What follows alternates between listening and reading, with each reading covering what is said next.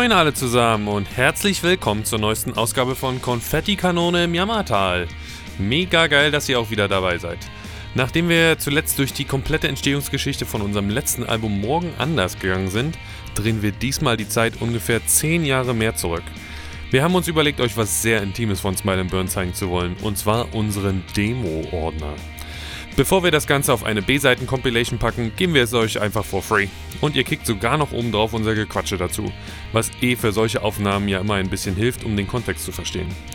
Nun also, in Folge 1 unserer neuesten Reihe Raus auf die Straße zur Demo, hören wir uns durch ein wildes Potpourri an skurrilen MP3-Dateien, die alle letztendlich in unseren ersten beiden Alben Flight Attempt of the Kiwi und We Didn't Even Fight Yet kulminierten.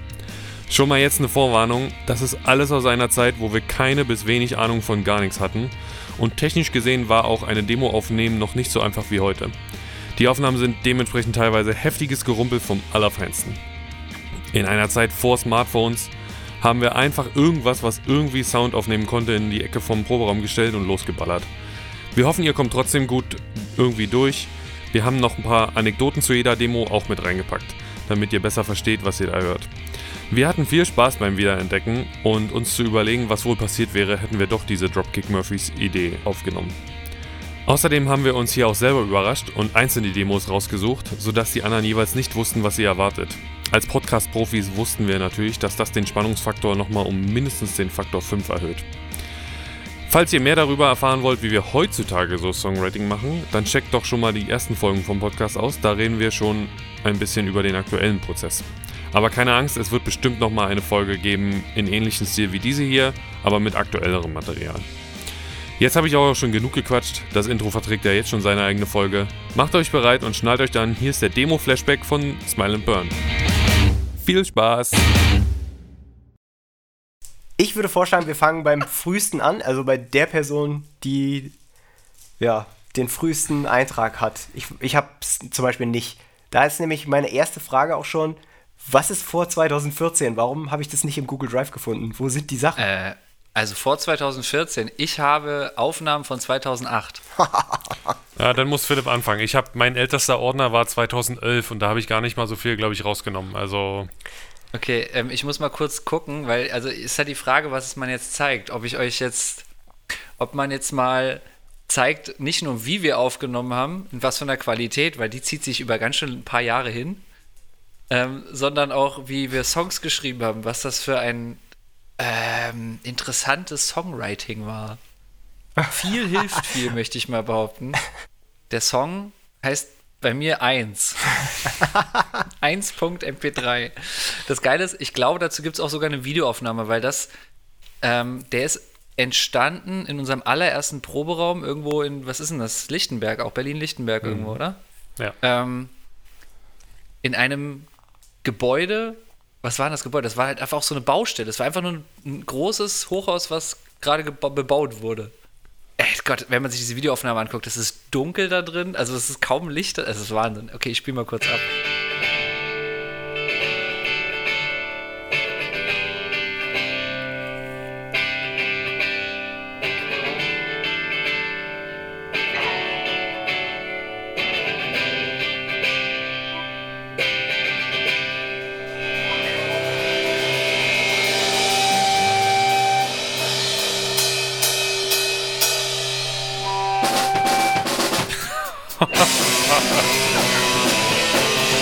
Überall. Das hört noch nicht auf, da kommt noch was.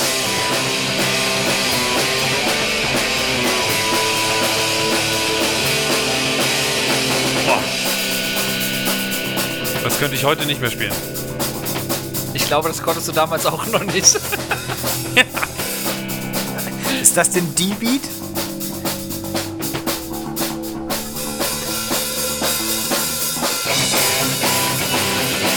Highlight kommt jetzt gleich.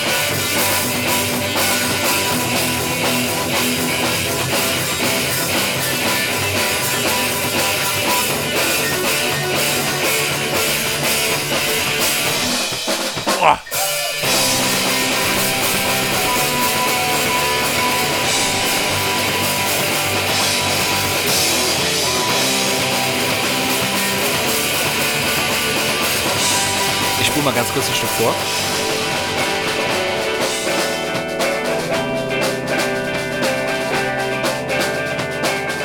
Da ist dann noch so ein Teil drin.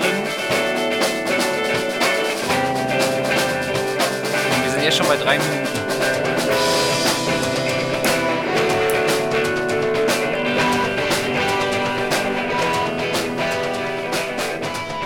Naja, Wer hat, so da, wer hat da außer Sashi Gitarre gespielt? Sören. Sören. Also gibt es einige Demos, wo äh, sich das widerspiegelt, aber auch in der Demo dieses Gefühl damals, da ich dachte, ah, ich bin ja jetzt quasi Melodie-Gitarrist und dann immer überall eine möglichst überall eine Melodie einfach drüber, so wie bei diesem Anfang. Völlig querbeet reinge, reingedonnert. Ja, also was ich, was ich sehr spannend finde, ist jetzt so beim Hören dieser ganzen alten Demos, also erstmal ein wahnsinniges ge- nostalgisches Gefühl bekommen. Was sich durch diese ganzen Songs so auch krass durchzieht, ist so ein ganz, also ein noch krass melancholischerer Vibe als jetzt auf unserem aktuellen Album Morgen anders.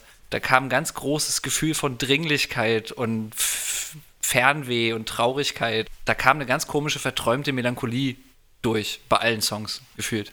Irgendwie. Ja, muss man aber auch sagen, kann auch an Sashi gelegen haben. Der hatte ja diese speziellen Gitarrengriffe, die keiner, keiner nachmachen konnte. Und da, die hatten schon auch immer so eine besti- äh, speziell, hat man hier auch sehr gut gehört. Das sind Ja. sehr, äh, sehr viele Töne in einem Griff immer drin. Ja, das ist ganz krass. Sashi, Sashis Stil hört man, den, also kann ich sofort einen Finger drauf drücken. Ja, Ja. Vom, An- von den Tönen her und ich finde auch so Rhythmus und Anschlag und sowas, das äh, mir auch ding, de, ding, de, ding. Ja. Ding, de, ding, de, ding.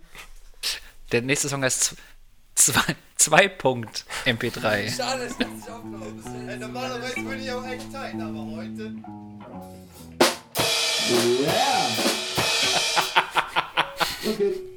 Olli kommentiert, pointiert.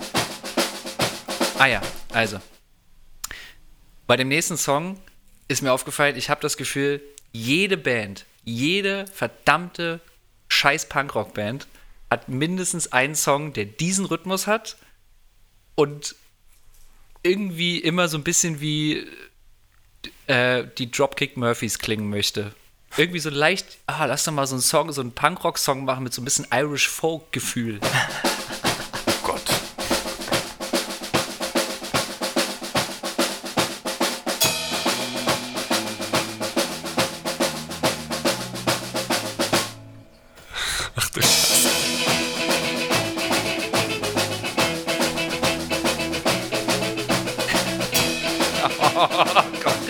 so schön schief vor allem.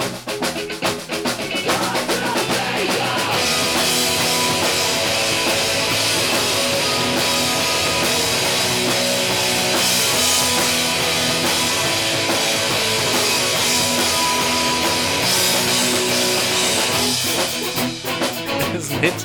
Das ist Gesanglich hat man mich auch am Anfang nur einmal kurz gehört.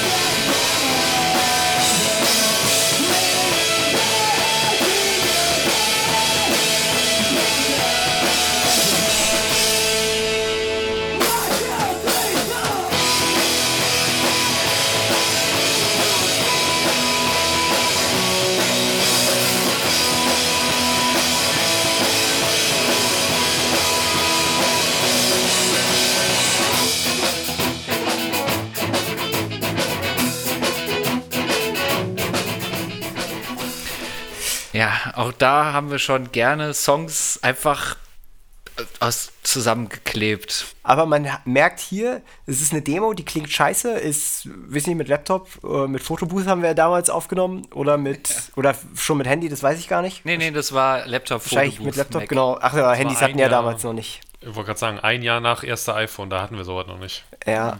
Und man, also es klingt alles scheiße, aber man hört, wie du schon sagtest, so eine Dringlichkeit und ich finde es nicht kacke, wenn ich es mir anhöre. Also, obwohl es scheiße klingt, also da hat sozusagen, glaube ich, die Euphorie und dieses unbedingte und auch so ein bisschen Naivität und das, das machen wollen, hat die Scheißheit so ein bisschen also wettgemacht, finde ich. Die Scheißheit. Und ja, das finde ich, das, das finde ich ganz cool, weil man hört da diese Unbedarftheit und man merkt halt, dass wir gerade erst frisch zusammen waren und eigentlich jede Idee geil war, weil jede Idee ja neu war. Das, ja, ja, schon. Ähm, äh, ja, ja, wie gesagt, also ich meine, es sind, ich finde, was, ich bin immer erstaunt, da sind immer Parts in den Songs drin, wo ich mir denke so, oh, das klingt aber gut, das sollte man sich wieder rausnehmen und einen neuen Song draus machen. Ähm, ich finde, da sind oft Harmonien drin, also äh, Gitarrenharmonien, die ich, die ich immer total spannend finde. Ich, ich, äh, ich spule mal ganz kurz vor. Mich würde jetzt nicht wundern, wenn da auch noch ein Abtempo drin vorkommt.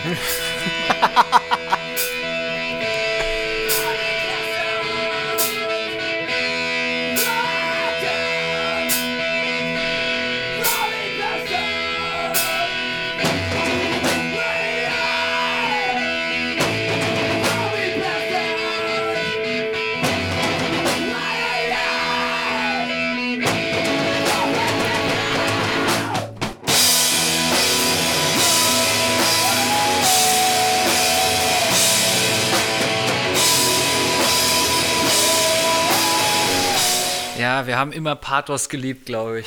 Wir lieben ja immer noch Pathos. Aber ich könnte auch sofort einen Text dafür schreiben. Das finde find ich wirklich krass. Das fühlt sich auch voll an nach der Zeit, finde ich total. Mhm. Also sowas würden wir heute gar nicht mehr schreiben. Nee, das finde ich, das auch, ähm, da waren Sachen dabei, wo ich mir dachte so, krass, da ist, das, das möchte ich mir irgendwie wieder ein bisschen zurückholen.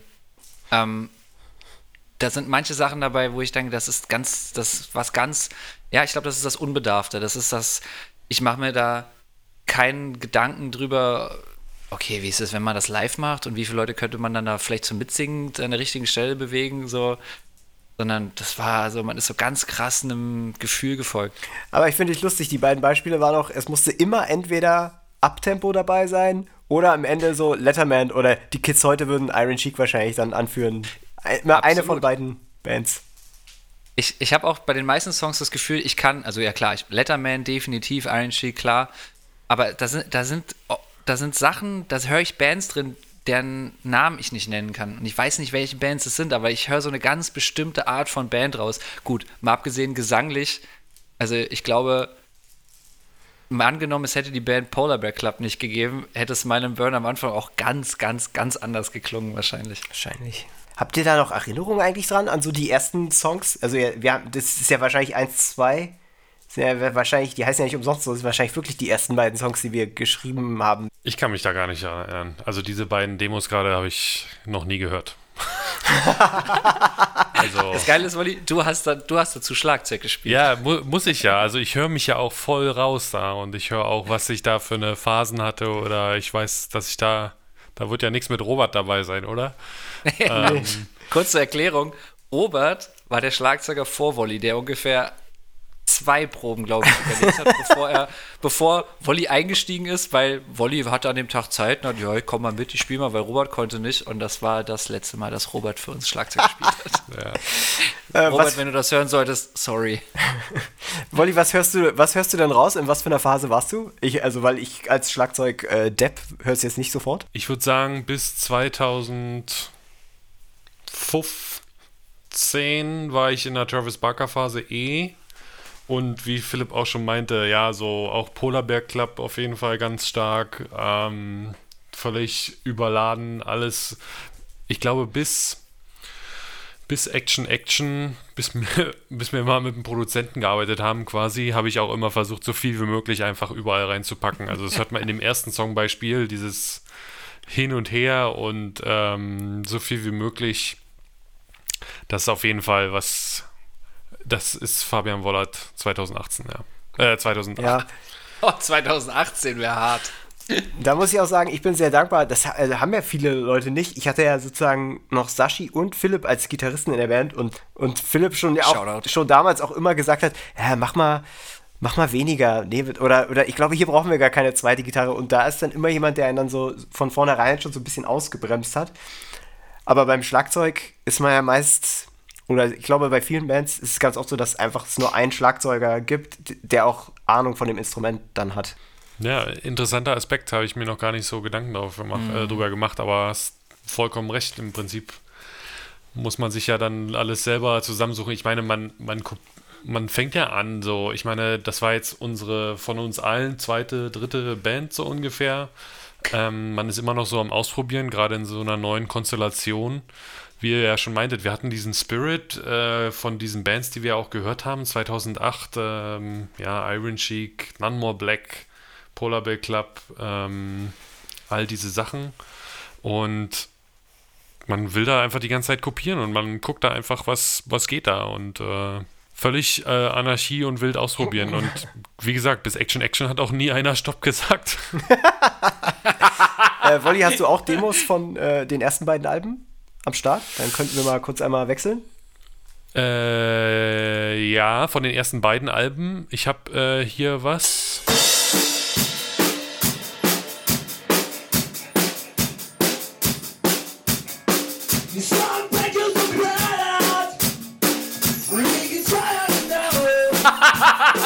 Mit diesem auch alles drin wieder, ne? Oh Gott, oh Gott, oh Gott. Okay,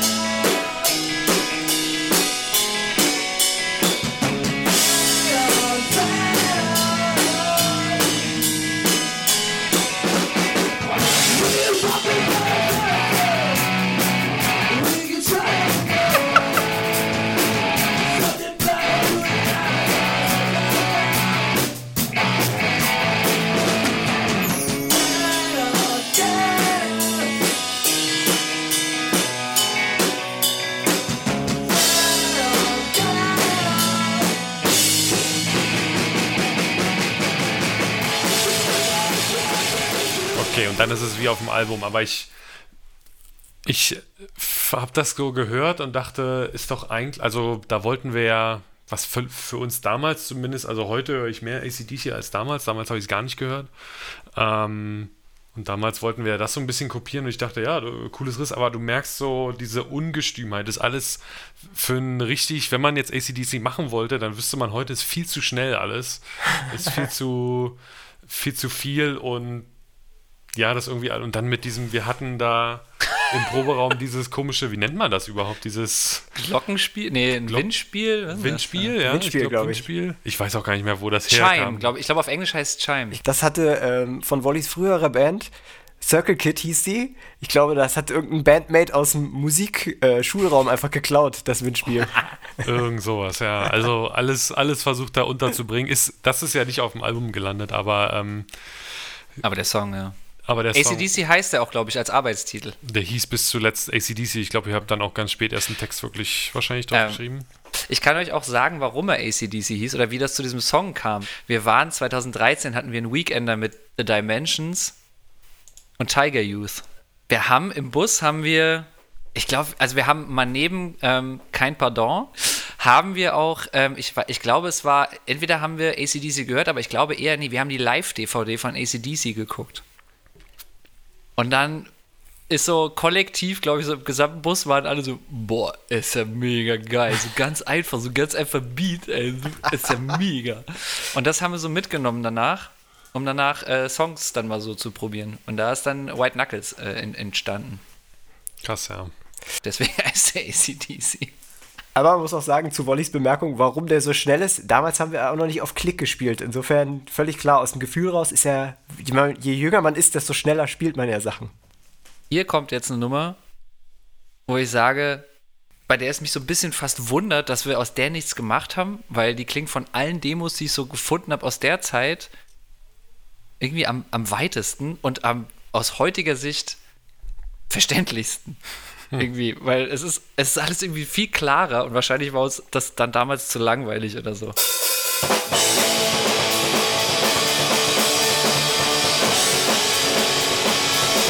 Laute Gitarrenharmonien.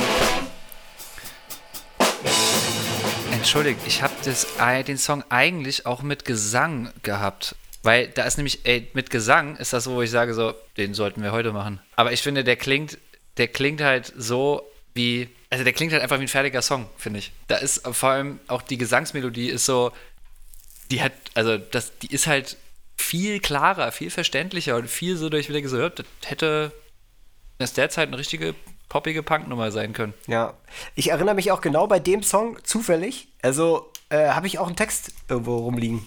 Also wirklich, for real. Wirklich? Ich weiß, ja, ich weiß, ich habe den gerade gehört und dachte, ah krass, weil ich habe ähm, ja alle Texte sowieso in einem Ordner und manchmal klicke ich da so durch und dann habe ich den dann noch und da habe ich neulich den Text dafür auch gefunden. Ich kann mal noch was anbieten und zwar, wir wurden ja des Öfteren gefragt, äh, ich glaube, langsam hören die Anfragen endlich auf, aber ob wir Akustik-Shows gespielt hätten oder Akustik-Songs irgendwie mal spielen wollen und wir es oft probiert haben und es hat von nie funktioniert, weil wir haben immer versucht, unsere lauten, verstärkten, wir wollen alles abreißen Songs auf Akustik runterzuschrauben. Das hat halt nicht funktioniert.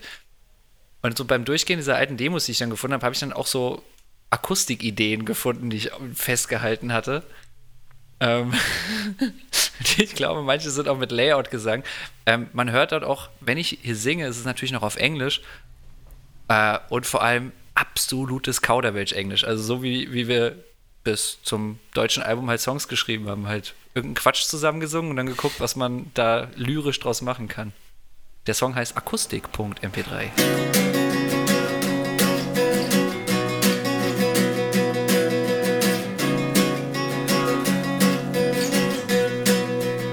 Gesang.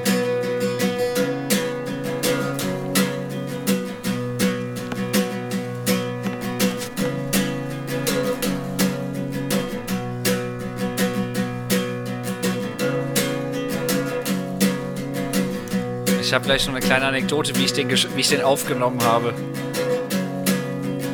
Man hört nämlich die ganz, man hört, dass das richtig hart zusammengekattet ist.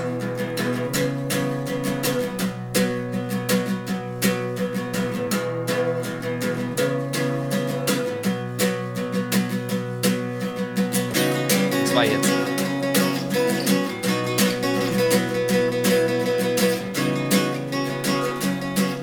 Ich weiß nicht, was ich da im Ohr hatte und was ich da schreiben wollte, aber das war so. Ähm, Klingt nicht schlecht, könnte man aber anbieten. Ja, das, äh, ich glaube, das hätte, das hätte unser Goodbye-Routine werden können. Ähm, und zwar, ich habe, glaube ich, sehr spät erst gelernt, ein Audioaufnahmeprogramm aufzumachen und halbwegs damit zu arbeiten. AKA gar nicht, immer noch nicht, aber na egal. Ähm, auf jeden Fall, ich hatte damals noch kein Logic oder Cubase, was auch immer, beziehungsweise wusste, wie ich damit arbeiten muss und habe das Ding dann mit dem Handy aufgenommen in mein Videoschnittprogramm geschmissen und dann da irgendwie zusammengeschoben und dazu halt die zweite Gitarre gespielt. Das ist richtig, ach, richtig, richtig schlimm.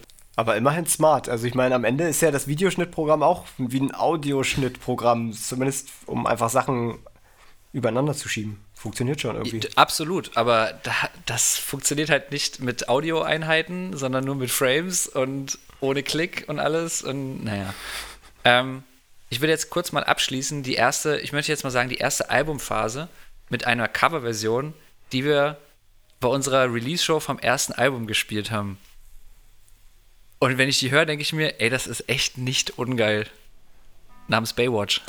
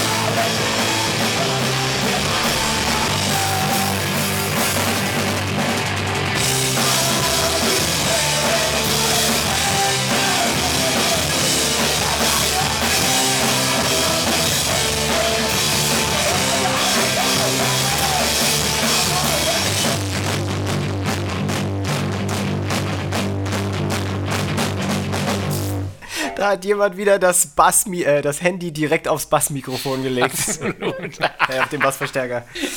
Oh Mann, geil. Ey, also ich meine, ich bin ja, ich bin ja ein Riesenfan vom Originalsong.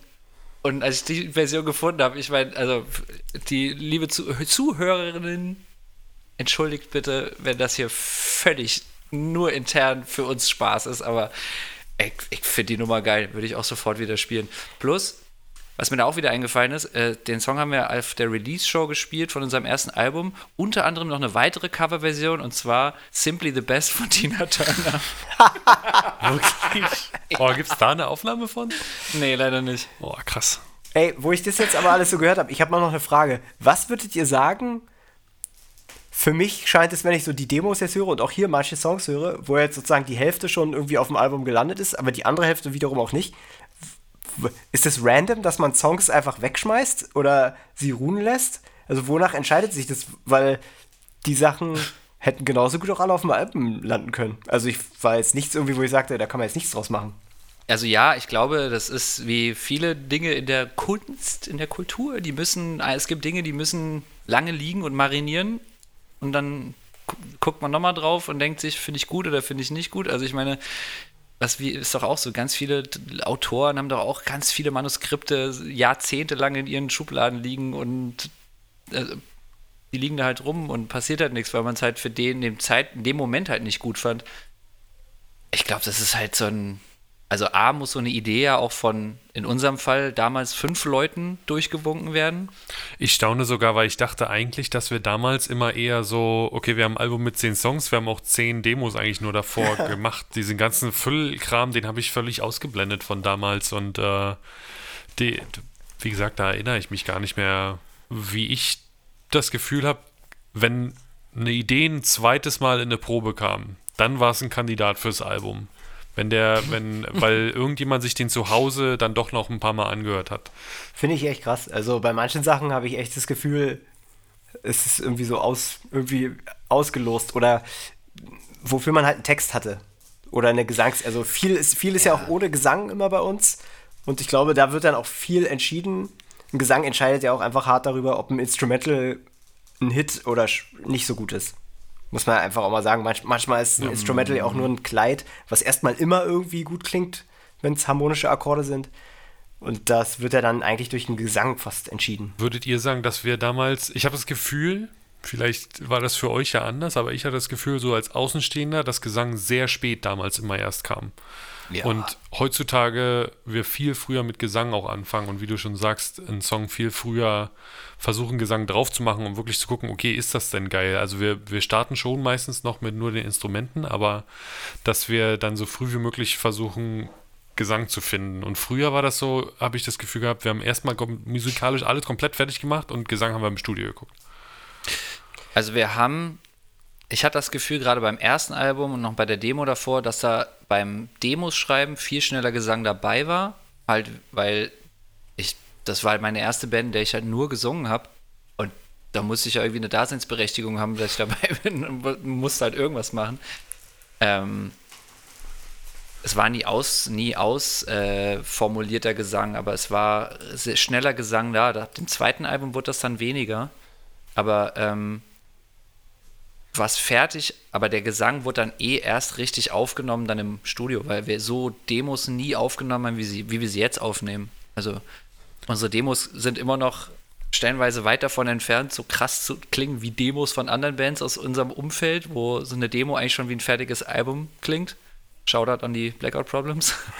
ähm, damals, ja, nee, war Gesang immer sehr spät. Auf dem Album war auch das einzige Mal, wo man den Gesang ja mal ordentlich komplett gehört hat. Ansonsten hast du den mhm. im Proberaum gehört, also gar nicht als Schlagzeuger.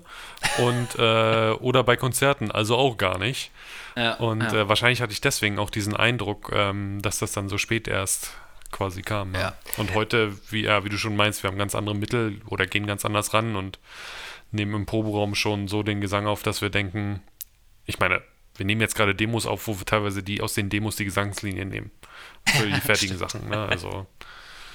Aber ich brauche auch lange. Ich brauche lange, also A, Texten fällt mir immer schwerer und Gesangsmelodien zu finden. Ich brauche auch lange dafür, um so richtig happy damit auch zu sein, was ich da habe, weil ich muss lange emotional mit einer Songidee schwanger gehen, weil bei mir funktioniert der Zugang dann nur über ein Gefühl, nur eine Emotion.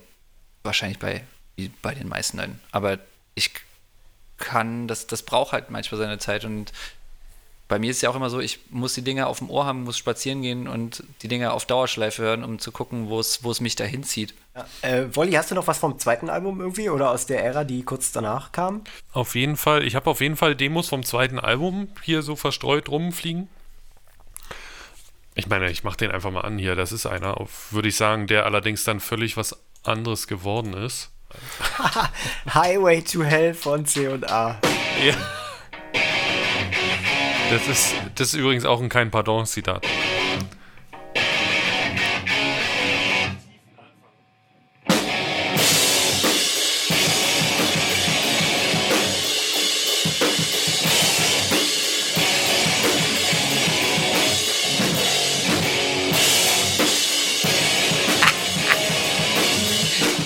Gitarren, das können wir.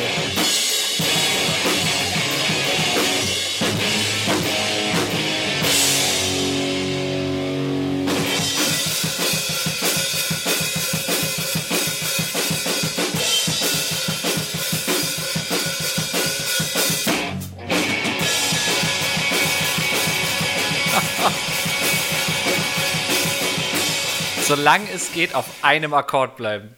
Ja, das ist auf jeden Fall noch so aus der Zeit, äh, was ich hatte. Auch, auch eine interessante Idee, finde ich, äh, die aber irgendwie auch zu nichts geworden ist dann irgendwie, glaube ich. An der Stelle vielleicht äh, sollten wir noch so ein, so ein Battle oder so ein Angebot an Zuschauer, äh, Zuhörerinnen machen. Ähm, wer will, wer uns den Song abkaufen will, kann gerne für 50 Euro hier so eine Demo haben. Und äh, wenn ihr wollt, dass wir nochmal irgendwas zu Ende machen, ab 100 Direct Messages schreiben wir die Demo zu Ende und recorden sie. Und was ich auf jeden Fall auch noch hatte, wir haben ja, das kann man vielleicht auch wirklich mal erzählen, ich weiß nicht, wie viele Leute das wissen, aber unser zweites Album haben wir ja selber aufgenommen. Mhm. Und zwar hat damals, ähm, damals ist Sashi ausgestiegen, äh, dafür ist Gregor bei uns eingestiegen und Gregor ist halt damals auch schon Tonmeister gewesen. Ja. Und dann war so die Idee, ja, lass doch einfach selber aufnehmen äh, und schauen, was passiert. Ich habe auf jeden Fall noch unsere Test, Testaufnahmen gefunden, wo wir gesagt haben, okay, ja, das machen wir. An der Stelle muss ich sagen, das Einzige, woran ich mich an diese, bei dieser Aufnahme von dem zweiten Album am meisten erinnere an diese, ist einmal, dass ich die ganze Zeit Tofu-Erdnusssoße beim Asiaten geholt habe, aber wirklich original jeden Tag. Und dass wir ganz extra zu Gregors ähm, Klavierlehrerin gefahren sind, um äh, einen Flügel aufzunehmen. Und Gregor dann keinen Laptop dabei hatte. Er hatte jedenfalls keinen Klick. Und deshalb hat er das einfach eingespielt, aber er hatte keinen Klick. Das heißt, es war, Tempo war völlig off. Und dann. Ja, wir konnten im Studio nichts damit machen.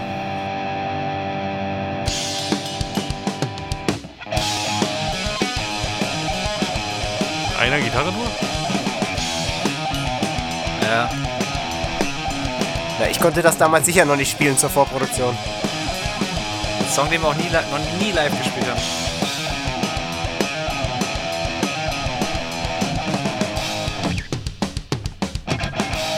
Leider gesanglich komplett verkackt von mir damals.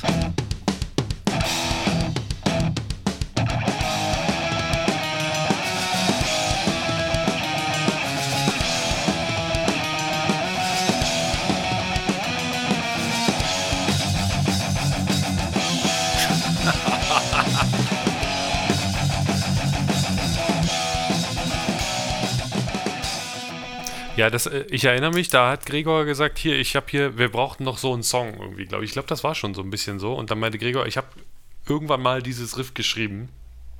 Und wir dachten uns, wir wollten schon immer mal so eine Art Riff haben. Und dann haben wir gesagt, nee, komm, dann machen wir das. Genau, hier, Sören wollte doch den ersten Song vom Wie heißt denn der Arbeitstitel? Angels and Foos. wow. Boah, ich war so stolz auf dieses Riff.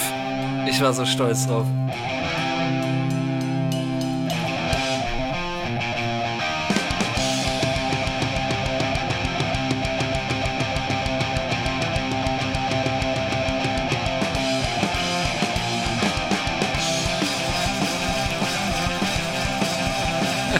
Da wird schon heftig gerifft.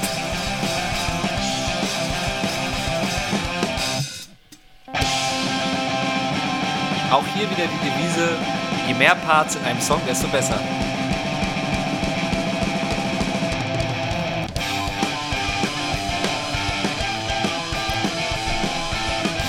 Wo soll da Gesang noch Platz finden?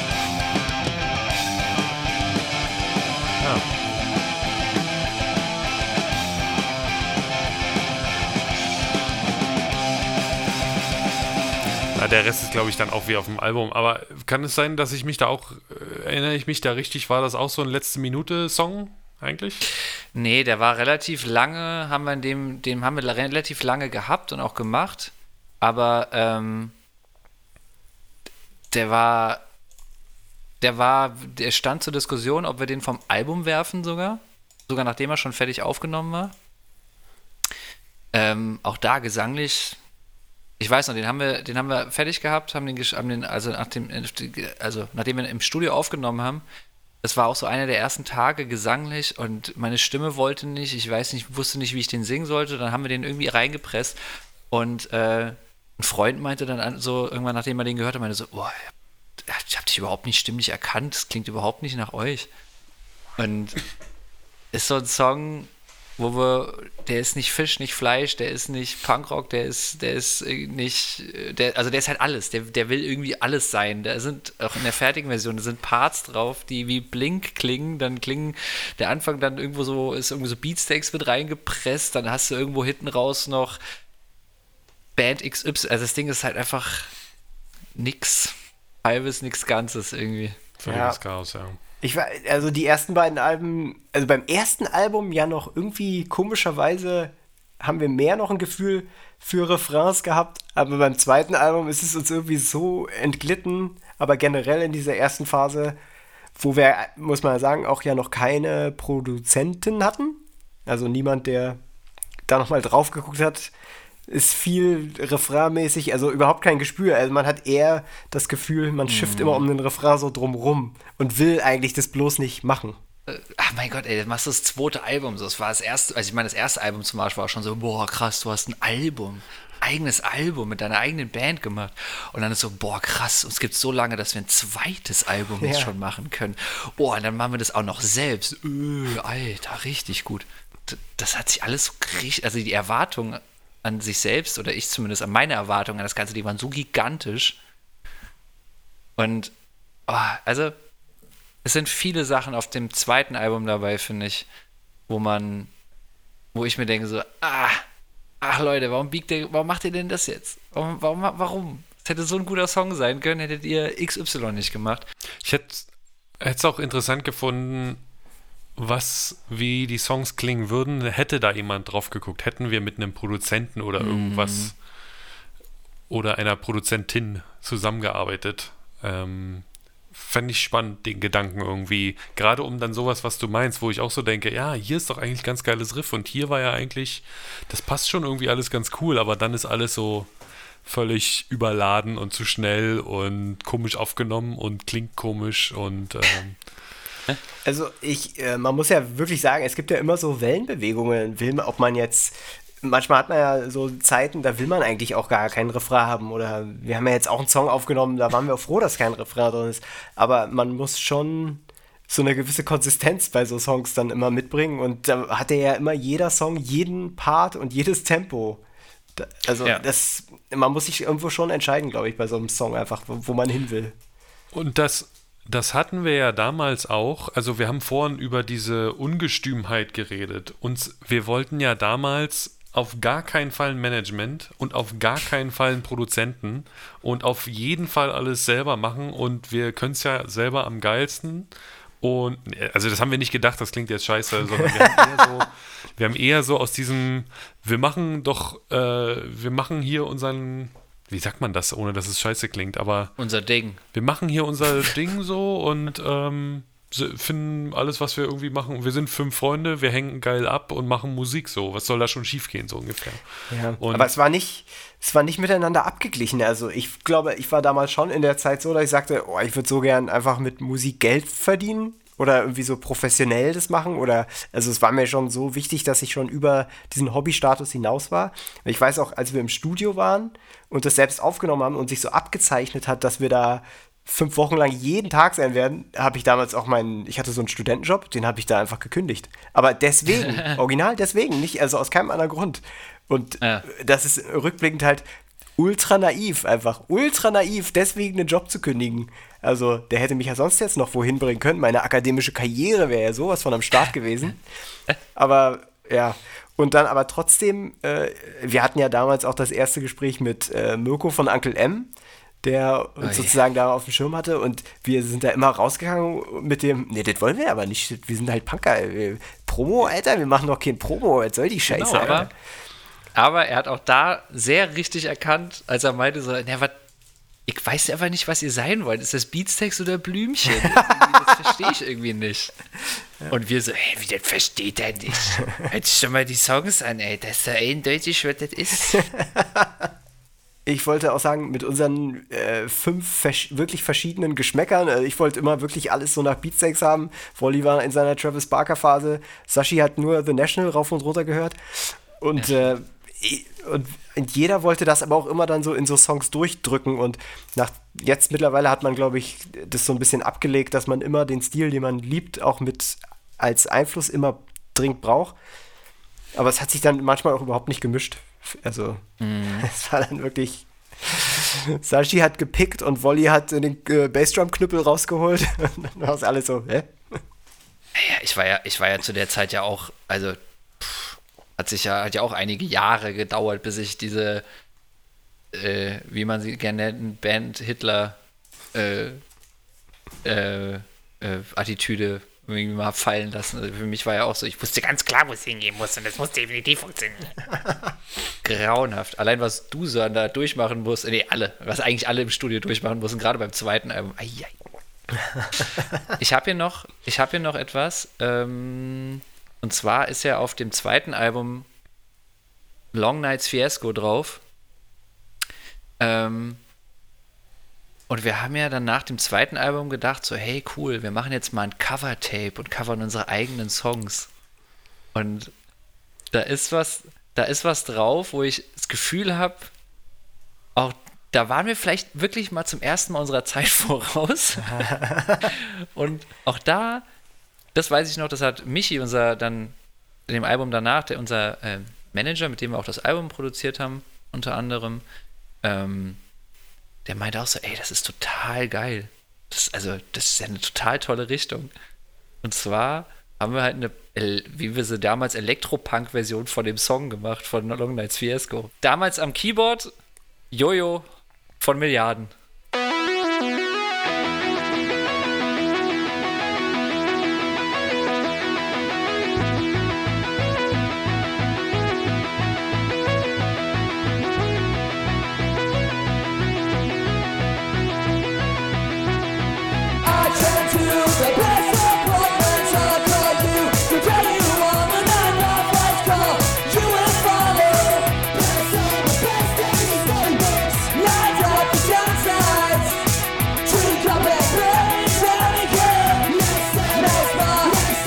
Völlig unnötiger Helikoptergitarre. Das war jeden Fall Yellow Wolf.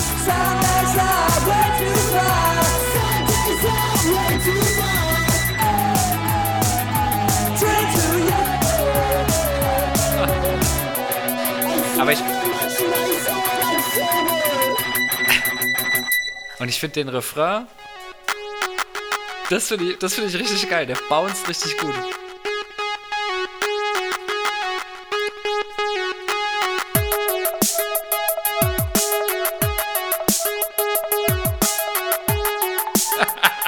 Hatten wir auch mal eine Zeit lang als Intro gehabt.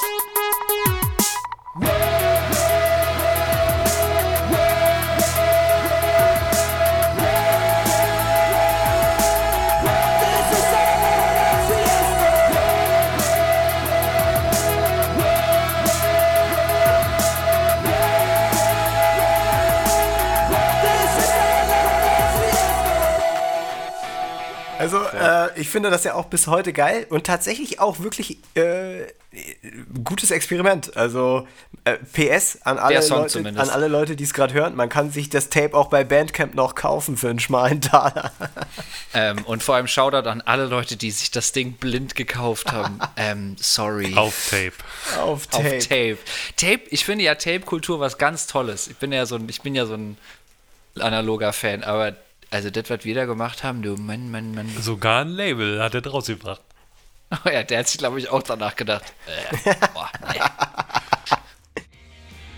Ja, wir waren halt schon damals die Lieblingsband von allen Labels. Wir hoffen, ihr hattet äh, Spaß bei der ersten Folge. Wir hoffen, es war halbwegs hörbar. In der nächsten Folge geht es dann weiter mit äh, allem, was zu Action, Action und Get Better, Get Worse so noch im Demo-Ordner zu finden ist. Dann hoffentlich auch schon ein paar Sachen in ein bisschen besserer Qualität. Bis dann, bleibt gesund und seid nett zueinander. Ciao, ciao.